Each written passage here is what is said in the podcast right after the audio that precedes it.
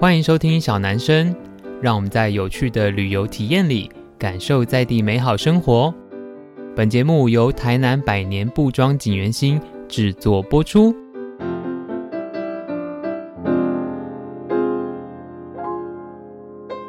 萨瓦迪卡，欢迎收听小男生小老板的台南生活，我是锦源兴小老板子兴。听到我讲这个开头就知道，今天是我们的泰国特辑。那呃，因为我们大概在去年底的时候吧，就决定说，哎，今年呃好像疫情比较稍微解封了，然后有看蛮多朋友开始去日本啊，或是去东南亚，甚至去欧洲玩。大家也知道，就是在台湾待了三年多，就蛮想要去看看到底有什么，在在国外发生什么事情啊，甚至出去走走这样。那今天这一集呢，就想要特别跟跟大家分享到底我们这次去泰国玩了什么，有什么新的发现，甚至我自己在文创产业上面的一些小小的观察。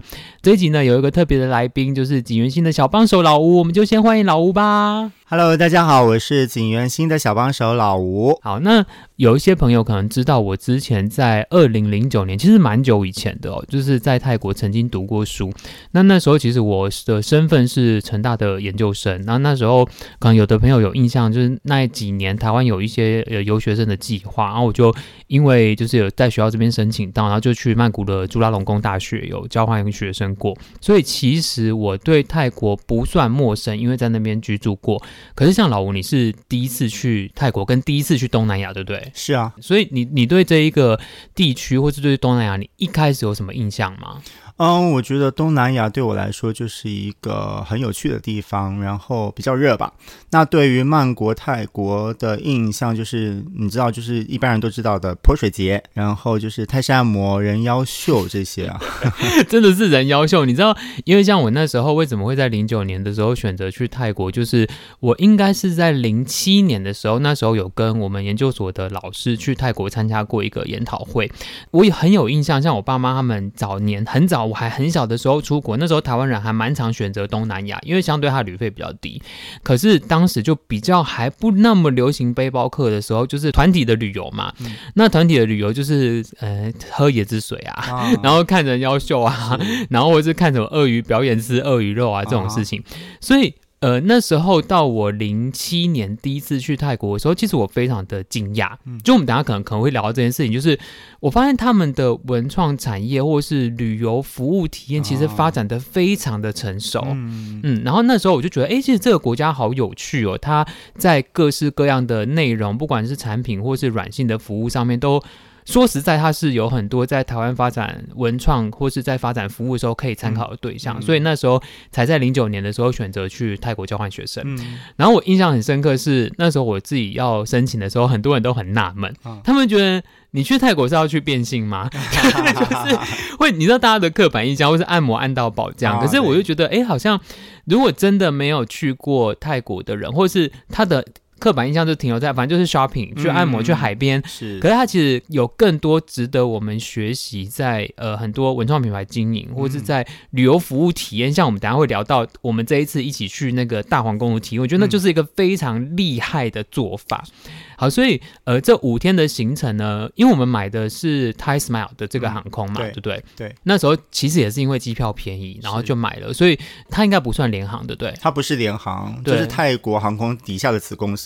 好，然后呃，那时候我们买的机票的话？一万上下，一万出头一点点，对对，一万出头。然后它其实是属于五去五回，五去五应该是傍晚去，然后中午差不多下午回来。呃，对对对，然后大家知道，其实某个程度，你就是扣头扣尾，大概只剩三天。嗯、对，虽然我们去的是五天，所以像我们第一天的行程抵达到曼谷之后。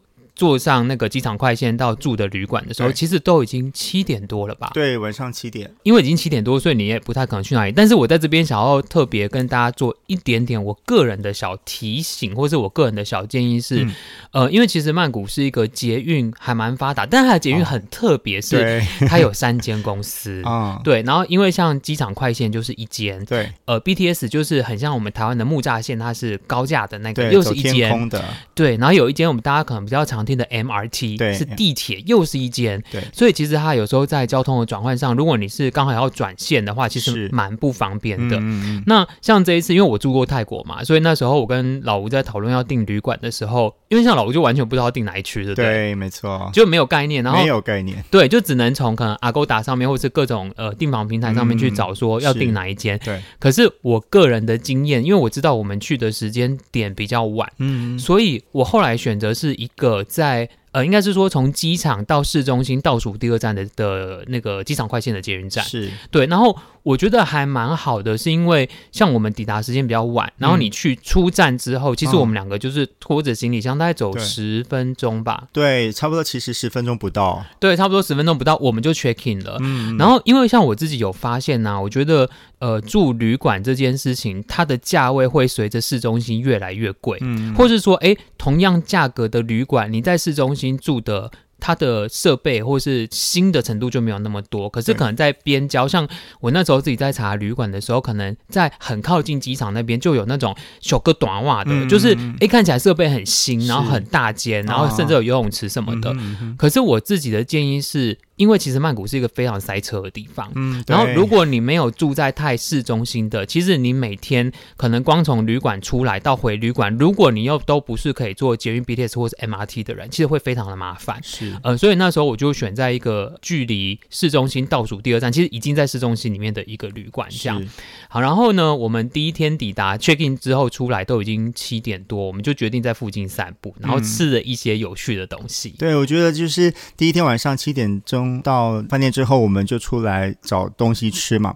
因为我就是一个喜欢啊、就是自助旅行背包客的行程，所以我就很想要吃吃当地人吃的食物。所以那个晚上还好在附近就找。到一个在卖那个路边摊的一个像是面摊吗？觉得很特别，就想去吃吃看。点了一碗面，我觉得那味道是其实是挺好吃的，价格其实还蛮便宜，没有到很贵。然后我就觉得吃起来蛮开心。那旁边就刚好是一个超商，第一杯泰式奶茶就是在那个超超商买的，哦，就好好喝哦。哦，我们旁边那个超商就是 Seven，嗯，对。然后我现在想起来，其实我们住的地方在呃胜利纪念碑附近啊，对对，所以其实那一带算是一个小小。小的商业区，所以嗯，你要说真的热闹嘛？我觉得也还行，就一般般这样。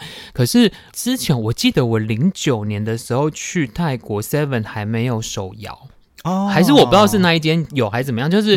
嗯可是我们后来好像也有在北京有买过，有啊，而且要卖披萨，对，要卖披萨。好，就是因为我觉得台湾的 Seven 大家也知道可以买咖啡这些什么，就是茶饮之类的。可是它比较是用固定的一两台机器泡出来。嗯、可是我那一天去买的时候，我发现，哎，它真的有一个很像手摇吧，嗯、它是手摇霸的地方，嗯、然后有卖泰奶，我还记得是四十还是四十五块吧。嗯、就是其实泰国路边摊的泰奶大概落在二十块左右，嗯、那 Seven 卖一定就比较贵。可是我觉得没关系，反正已经很便宜的，我们就图个方便这样。好，然后就是因为我之前在泰国读过书，所以我就对当地的饮食文化有一点点摄入。其实啊，在泰国有一件非常困扰我的事情，就是吃不到。呃，西式的早餐店哦，好像是因为在台湾很常看到美而美啊、美之美之城这种早餐店，就是有面包、汉堡、吐司的。可是好像在那个曼谷，还真的很少看到，几乎没看到哎。对，所以当然你可以去星巴克之类，可是那边星巴克也不便宜嘛。嗯、那所以像我以前在那边念书的时候，泰国人的早餐通常就是吃我们刚才讲那种路边的面摊。嗯、大家应该知道有一种面叫妈妈，就是你其实，在全年都买得到，哦、就是一种很像。泰国的科学面的东西，所以像刚才老吴讲那个面摊，其实他卖的就是妈妈的面这样子。因为我那时候在那边读书的时候，我很不习惯一早就吃那种面，而且它其实是酸辣，对，又油，所以我就会早上去 Seven 买面包，然后去买咖啡来喝这样。可是像这种面摊呢，我自己觉得，如果大家肠胃没有太弱，因为我们去也没有真的拉肚子，哎，真的，我们都没有拉，都没有拉肚子。对，其实你在路边，我自己觉得是可以吃到蛮到地的泰国的面，对，然后。哎，反正我觉得背包客就是这样，就是就算他们没有什么英文菜单，你比手画脚，或是比旁边那个人你要一个，他都知道这样子。好，所以其实我们第一天 很快就结束了晚餐。对，因为我们就只是出去吃晚餐，然后去 Seven 晃了一下，然后因为我们那一区。也附近也没什么百货公司或屈臣氏之类的，嗯、我们就就回去休息了。第二天呢，因为老吴是第一次去泰国，嗯、所以那时候我就想说，好吧，那既然我们三天的行程，第一天就是还是得带他去真正 观光客，就是第一次去的人必去的，所以我就有排了前面几个是大皇宫、嗯、呃玉佛寺，然后跟黎明寺，然后那时候我自己就发现一件我觉得蛮有趣的事情是。嗯奇怪，我不记得以前大皇宫的门票这么贵啊！哦，是哦，对，因为像我其实前后去过泰国两三次，就包含读书，应该算三次。啊因为有时候你知道跟朋友一起去，就是大家就会说哎，去看那个古迹这样。嗯、因为好像你就像你去法国没有去罗浮宫很怪，啊、然后就变哎，大家好像每次只要你陪人家去法国，你就要去一次罗浮宫这样。是这一次我去的时候，我就发现哎，奇怪，怎么门票这么贵？哦，真的吗？我记得是四百五还是五百？好像五百块左右，五百嘛，五百好像是五百块。我当下就觉得奇怪，怎么会这么贵？因为我印象中以前可能就是一两百之类的价格，哦，这么便宜哦。对，就是差蛮多的。因为我们也没有请那个什么在地的导游，因为其实他路边会有非常多在揽客的，对，他会就是讲中文，然后问说，哎，要不要导游什么什么的。但我们就比较孤僻一点，就想说，哎，我们自己去去走就好了。可是呢，我默默就发现，哎，那张。门票后面有一个附注就对了，啊、这个附注就是说你可以凭着这张票去看一个表演啊。对，然后我觉得，哎对，这是以前好像没有这件事情，可是现在多了这件事情，这样子，哦、所以是变得比较贵一点。对我，我觉得应该是他把这个表演体验的价格对他把它绑进去，他一定要这样子买，这样子。嗯、好，但是前面我要插一个小话是，我觉得泰国真的是蛮观光发展很兴盛的国家。啊、对，因为呢，我们后来就像我刚才提的，其实曼谷是一个非常塞车的地方，是，所以我们当天其实是决定坐地铁去大皇宫的地铁站，啊、然后走出来，嗯、其实要走一小段，嗯、对，大概走个十五分钟左右这样，嗯、因为我不想搭计程车，我觉得一定会塞车。嗯，然后。当我到那个地铁站，我就发现一件蛮有趣的事情是，其实他们整个把地铁站，对，他整个把地铁站都打造成一个很有泰式皇宫风格的站体，嗯，没错，真的。对，那我就会觉得说。哎，其实它让整个观光的体验从地铁站就开始了。呃，有去过泰国的朋友应该会知道，其实整个大皇宫的周遭其实就是很多的历史古迹区。呃，我就觉得，哎，其实这个是一个在做旅游体验蛮聪明的事情。而且我们在那个大皇宫的对面，不就看到那个国防部吗？国防部就在那边，而且国防部本身就是一个呃历史建筑，而且外面放放了很多那种就是枪啊炮。的这种呃古迹在在上面，所以一开始我本来想说，哎，这个什么地方？为什么那么多枪啊炮的什么的？然后走近一看，原来是。啊，国防部，然后对面就是大皇宫。好，然后后来呢，当然我们就是进去了大皇宫嘛，就开始逛逛逛，看看看。我觉得那些就我就不介绍，因为我不是文化 走读的老师。呃，但是在我们进去的时候，我就有看到一个东西。其实我想要特别推荐，如果之后有去泰国，尤其如果你有去大皇宫的朋友，我很我蛮推荐你这个景点。但是我必须说，我很可惜，因为我们时间的关系，我没有花太多时间在这边。其实就在大皇宫的园区里面，嗯、它前面有一栋的房子，也是就是他们那种呃，叫什么洋。房嘛，我就是算洋房，嗯、洋房，然后它呃全名我有点忘记了，类似像纺织博物馆、泰斯博物馆之类的。哦、好，那为什么我想要特别推荐这一个？是因为我记得以前没有这个东西，嗯，后来我们离开之前，我就特别说我想要去看，因为我觉得好像跟纺织有关系，嗯、我想要去看这样。然后那时候我才发现说，哦，原来它有呃好像两个展区吧，嗯、然后有一个展区是在介绍一些泰斯的呃文化，然后跟泰斯的一些不同的织纹，然后它里面所代表的文化含义之类的。事情，可是我个人觉得我很让我非常惊讶的是，它的后面有一个展区是呃，就是 Siriki 皇后，哦、皇后对，就是孙 Siriki，就是应该是太后吧？对，对对太后，就是之前蒲美蓬前皇帝的的那个国王的老国王的老婆，他有一个展览馆，就是展出这个就是 Siriki 这个皇后，从大概一九六零年代到、嗯。呃，晚期，但他现在还在啦。我觉得大概到两千年，他穿的衣服，一九六零年代的衣服，其实是处于一个全世界是一个普普风的时候。嗯、然后你会看得出，那个皇后当时很瘦，因为因为你展区越走到后面，然后就是从 S 到对，对，衣服越来越大件。可是我觉得很棒的是，因为据我所知啊，其实苏里吉就是他很专注的在帮助泰国发展他的丝绸产业，所以当然皇室他拥有最多的资源，他可以做很多的。绣珠啊，然后香精之类之类的。我觉得那个展区非常的精彩。然后他还会附上当年那个皇后穿那件衣服出巡或是拜会的一些照片。对对对，新闻照片。我觉得那个展区很棒。然后其实我个人觉得他是在仿迪欧的啊，我觉得他这一部分就有点像是在帮助泰国文化输出。对对对，没错。因为其实像迪欧，他一直以来都有这种迪欧的服装展，他们把呃历年来的高级定制服，嗯、然后在全世界做巡回的展出，他们就用这个概念去做了这个泰国丝绸的博物馆，我觉得很值得一看。是我这次一个新的发现，就是如果大家之后你要去大皇宫的话，我觉得你可以多排大概一个小时或四十分钟去参观这个博物馆，因为就在里面而已。对，其实就在里面，而且不看很可惜。它也不需要额外的门票，真的。对，然后那个包套，对对对，然后它的那个下面一楼有一个文创礼品店，嗯、然后就是卖他们里面有设计的一些织纹的东西，嗯、然后或是呃一些真的泰莎的布料，然后跟他们可能一些文创周边。嗯，像我们就是去做功课啊，对啊，对，然后去买了一点小东西，觉得其实蛮有趣。他们用这个方法去呃复兴他们在地的产业，这样子。好，然后我要回来再讲，我们这一趴讲好久，就是我要回来再讲呢。刚才我们去那个买门票的时候，我不是说哎怎么那么贵？为什么绑了一个旅游体验，对不对？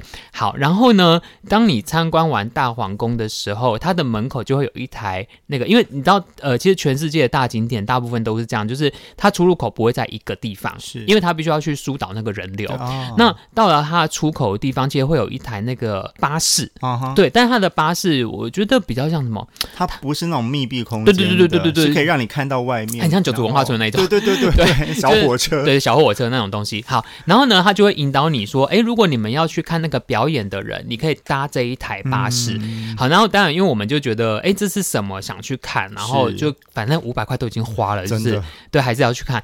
好，然后后来我我们就上了那个巴士之后呢，然后他当然就会带着你到另外一个场域，嗯、其实也没有很远，大概开车可能五分钟吧，应该没有很远。然后就到了一个好像什么皇家表演厅之类的地方，对对，剧类似剧院的地方这样，嗯、因为它其实是有分场次的，是就是几点几点几点有场这样子。嗯、好，然后我们就进去那个剧院，就是。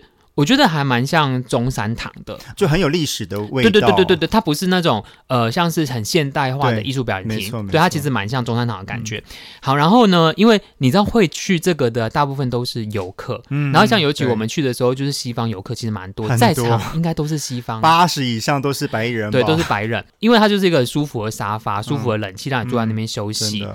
我当下就觉得这一招。很厉害，很厉害。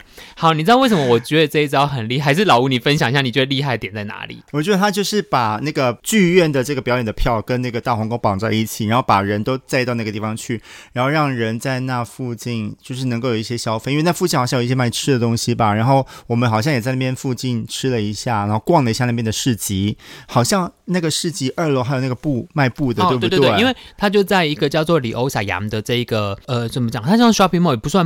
它其实是应该是一个传统的菜场，然后后来盖成两、嗯、三四层楼的一个现代化建筑物，有点像我们上次去那个大道城啊，有一点点像永乐，可是它比永乐来的百货感再多一点点。嗯、对，对我自己觉得它很厉害的点，是因为我们去还好，我们去其实是一月的事情，不算泰国最热的时候。嗯、对。哎，你真的你知道走完一趟大皇宫是多热的事情啊！呃，也有听啊。对，然后我觉得他们也很聪明，就是在每，因为你知道，其实在，在呃古迹参观动线会有你要去第一个房子、第二个房子、嗯、第三个房子，对。然后在每一个房子中间就会有卖水跟卖可乐的。哦，对。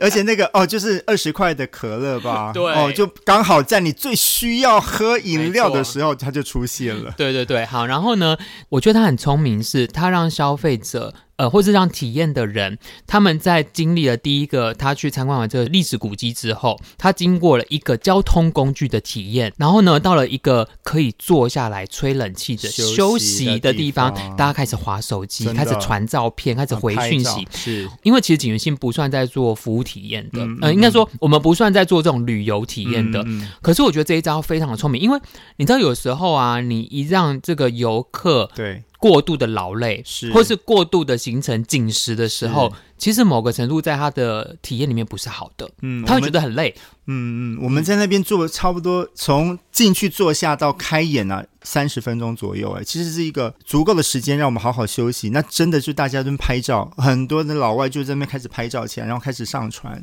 我觉得这整件事情非常的聪明，是因为。因为我们其实他他在那个 D N 上面，因为我没有认真的读他的英文 D N，、嗯、反正我就看到他有一个像是那个坤的那个剧，嗯、就是泰国有一个很传统。maybe 像台湾的黄梅调这种东西，就是他们在地很传统的戏剧，嗯、然后他就是说，哎、欸，你买大皇宫的门票就会绑这个戏的表演。嗯、好，可是我没有仔细看嘛，那到了开始演的时候，我才发现，哎、欸，其实他是有几个步骤的。嗯、它第一个步骤，它是把泰国用历史线的方法啊，好，从以前的第一个朝代、第二个朝代、第三个朝代、嗯、不同的。服装、嗯、不同的舞蹈表演方式，是然后大概用个十分钟把它给讲完。好、嗯，但当然他会附那个英文的 subtitle，就是英文的字幕条在那个表演剧院上面。对。然后第二个部分呢，它是把泰国不同地区，嗯，就是有点像台湾可能呃原住民、客家人之类之类，嗯、就是不同地区的特色。服装跟、嗯、呃舞蹈给表演出来，展示。然后第三个部分才是我刚才讲的那个坤，就是他们很像那个黄梅调的剧嘛，就是它其实是一个猴子的一个故事，嗯、那应该是猴子神话故事啦，对对对。美人鱼。对，然后呢，你知道其实我是一个很有职业病的人，因为我之前其实有一度做过舞台剧 啊，对。我其实当下就在想说。你知道吗？其实台湾一直不算有定目剧。对对，因为我我们刚才就是在录音之前，我还跟老吴聊天说，到底台湾哪里有定目剧？嗯、我觉得以台南来说，可能就是石鼓。对不对？石鼓文化园区，你买门票就会有定目剧。那或者是石鼓呃后来营运的一个古茶楼，嗯、他们也有定目剧，可真的很少。可是我去呃很多全世界的国家，包含像可能英国的定目剧，嗯、那就是很明确，就是歌剧这样子。或是北京，它就会有那个说说唱艺术。嗯、我觉得哎，其实定目剧是一个很重要在观光体验发展的事情。业可是台湾可能因为观光的游客并没有那么多，所以它没有那么的成熟。是好，所以呢。我觉得他这个很聪明，因为他其实整个表演的戏剧也不长，大概三十分钟。对。可是呢，他不止把所有的历史轴线讲过一次，嗯、重点是我当时在看这个表演的时候，我心里就有一点纳闷。嗯。我就在想说，到底有没有换装？啊，oh, 你听得懂吗？嗯、因为像我们以前呢、啊，在做舞台表演的时候，嗯、呃，因为演员通常数量不会那么多，因为你知道，你只要演员一拉多，你的制作费就是高，是，所以呢，通常会一个呃演员可能会跑两三个角色，不一定，好、oh, 哦，对，那大家就会自己嘎时间换衣服，那导演或是呃美术人员就要安排这整件事情，这样。可是到了谢幕的时候，我才发现他们几乎没有换演员。对，好，所以我要说的这一件事情是啊，我觉得大皇宫的门票五百块，它不止让呃游客可以去参与整体的从古迹的体验到后面这个戏剧的体验，到搭乘交通工具的体验以外。嗯它更支持了在地表演艺术产业的发展，没错，很完整的一个，也就是一个服务的体验。而且我觉得，因为它又把时间轴、地域这件事情跟呃传统的民俗表演融合在这三十分钟。因为我跟你讲，你演一个半小时，大家看不下去。对，而且我觉得他就是在透过这个戏曲的表演，把泰国的一个历史、跟他们的文化、跟他们的美，呃，服装的美、它工艺的美，透过这个定目剧把它传扬出去，而且在。场的有百分之八十以上都是白人，从欧美国家来的，他们对东方的文化本来就很很有兴趣。看到这个样的一个表演的时候，我觉得他们其实是很很被吸引的，你知道吗？所以，我我自己觉得这个是我一个非常非常大的收获，在这一次的行程里面，虽然对景元县发展不一定有特别的关系，而是我觉得你看人家这个观光旅游业这么发达，嗯、然后他们就演化出了这样子的消费模式。是我觉得其实这个是一个非常。非常可以借鉴跟参考的一个部分。是好，然后后来我们看完剧之后，其实时间拖蛮长的，真的。我们好像弄到两三点，两点多，两点多了。我们那时候整个几个小时，对，因为我们两个又是一个很喜欢看老东西的。然后像大皇宫里面本身就有很多老建，是，就是它里面有些博物馆，就是我们可以去参观，我们就看了很久这样子。因为我自己很喜欢的呃一个泰国的古迹叫黎明寺。刚刚有提到，因为老吴第一次去，我就觉得好。既然大皇宫是一定要去的，那呃，我们也没有说要每一个古迹一定都要去。像我们就没有去过卧佛寺，啊，没有去过，对，我们就没有去卧佛寺。然后我就跟他说，哎，我觉得黎明寺不错，因为我觉得那边的，嗯、我不知道他们叫不叫简年，但是我觉得对我看起来就很像简年的东西，是就是很特别，而且它好像算是曼谷里面一个很老很老的、嗯、呃历史古迹这样。嗯嗯嗯，所以我就说，哎，那我们就结束之后就去黎明寺。是，可是其实啊，我。会选择黎明寺有另外一个原因，什么原因？因为可以坐船啊！因为我觉得啊，在一个旅游里面，其实搭乘交通工具也是一个玩的部分。对。对，因为你看，像我们有时候，像我之前前公司，我们有时候会去跟团去员工旅游，是。啊，可能就是什么坐船啊、啊坐缆车啊、啊坐火车啊，啊。然后然后坐渡轮啊，嗯、啊，其实都是一种玩的方法，你去体验。嗯、对啊，虽然因为黎明寺它是在对岸的一个古迹，嗯、所以那时候呢，其实明明我们是可以坐地铁过去的，其实也没有很很长很没有很长，它那个坐 他那个坐船过去大概就三分钟吧，就过那个昭披耶河这样子。哦、可是我觉得那就是一种体验，然后去看看，嗯、然后去看看他们船会变比较先进，但好像也还好。那你可以听我讲一下，我突然想到他们那个船真的是非常让我有点惊险，因为我发现那河面是昭披耶河对吧？这河面上很多艘船，而且大家都不按牌理出牌，哦北京啊。嗯，然后我原本以为我们坐的那艘船就是直直的开过去，嗯、对啊，它不是，它就一个 U turn，嗯嗯嗯，然后就这样子。插过去，而且旁边还有有船要准备过来。嗯、那时候我一度以为要撞上了。我觉得这个也是我们在台湾很比较少看到的景象，因为像我之前在上海的时候，就是我之前有一度在上海一个待过一段段的时间。呃，因为上海的河那黄浦江嘛，对不对？啊、它其实是有运输功能的，啊、所以。各种的货轮会在上面南来北往的，哦、或者东来西往这样子，所以其实胶皮耶河也是。对，所以你可能就是你知道，你就要跟那个运煤的啊，对、的船啊，而且那还不是一艘，哦、是。哦而且还连在一起，对，这是好几艘的船这样，然后就大家在那边争道这样子，对，对。可是我觉得这个也就是一个有趣的体验呐，啊、因为我觉得在台湾比较少把河当做运输工具，因为可能种种的地理或是经济因素就没有这样去操作它，我觉得蛮有趣。然后后来我们就去了黎明寺，嗯、然后其实黎明寺啊是一个蛮多王美爱去的地方。啊，真的、哦，对，因为它其实是一个呃四角形的一个锥状的一个、嗯、呃景点，然后蛮好拍的，有点像。也不能讲说像吴哥窟，反正就是它就是一个高高低低的地方，然后有很多你可以非常靠近那些我暂时叫它剪年的那些作品，啊、我觉得很有趣。然后呢，我还发现了另外一件有趣的事情是，是我以前呢、啊、应该还没有这件事情，在我还在泰国念书的时候是，你有没有发现黎明寺发展出了租借泰服？拍照的体验、很多游客就去租那个泰国的服装，然后就在那边拍照。有有的是一家人，对吧？就是爸爸妈妈，然后女儿，可能大家穿的美美的，然后这边拍照，然后东拍拍西拍拍，连那个西方来的那些白人也都在那边拍。我我觉得这也是很有趣的事情，因为像我之前去京都，嗯、那也会有蛮多人，就是因为我觉得那个城市给予大家的感觉就是，哦，它是一个老的城市，然后你在那边穿着和服是一件很搭的事情，嗯、然后你也知道现在是一个自媒体。的时代，大家最想要分享我去哪里，我做了些什么事情。哦、其实我上次去泰国是一九年的事情，一九年初，哦、其实没有很久以前，哦、可是我那一次好像没有去黎明寺，所以我不知道这件事是从何开始的。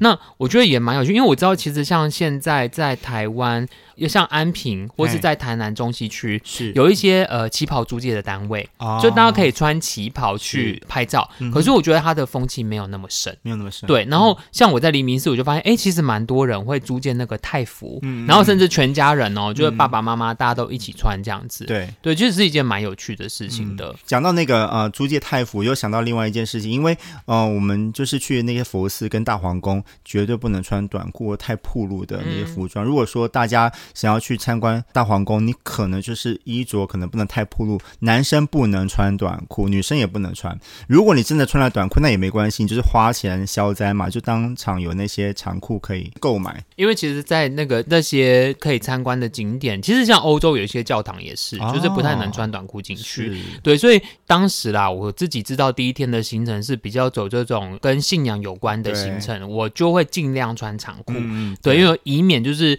但你路边有那种什么一百块的裤子，两百块，就是那种泰国那种烂烂的裤，也可以买，就是那种很平，就是那种材质不是很好的，啊、对，你可以。假装是长裤，然后进去。可是我觉得方便啊。但重点是你买那，你以后也不会穿，就变一个垃圾，不是也很浪费吗？对，所以就对，这是一点小小的提醒，这样子。好，然后其实因为呢，泰国行山有太多可以分享的，然后我们在那个大皇宫这一趴就讲太久，因为我觉得它真的是一个我这一行非常深刻的旅游体验。我觉得，嗯，虽然我们短期之内景源兴是不会发展成 就是旅游单位，但是我觉得或许我们听众朋友有一些是呃在从事相关工作的，有。机会可以去看看，或是想想看，然后或是大家，如果你真的去泰国想要去这个景点的话，对，我就有几个你可以注意，或是可以去体验看看的事情，蛮有趣的。好，所以更多有趣的内容呢，我们将在下一集的 Podcast 跟大家分享。那如果你喜欢小男生这个频道，也欢迎你在我们的 Apple Podcast 上面给我们五星好评，并且留言告诉我们，甚至是鼓励我们。那我们就在下一集的 Podcast 见喽，拜拜，拜拜。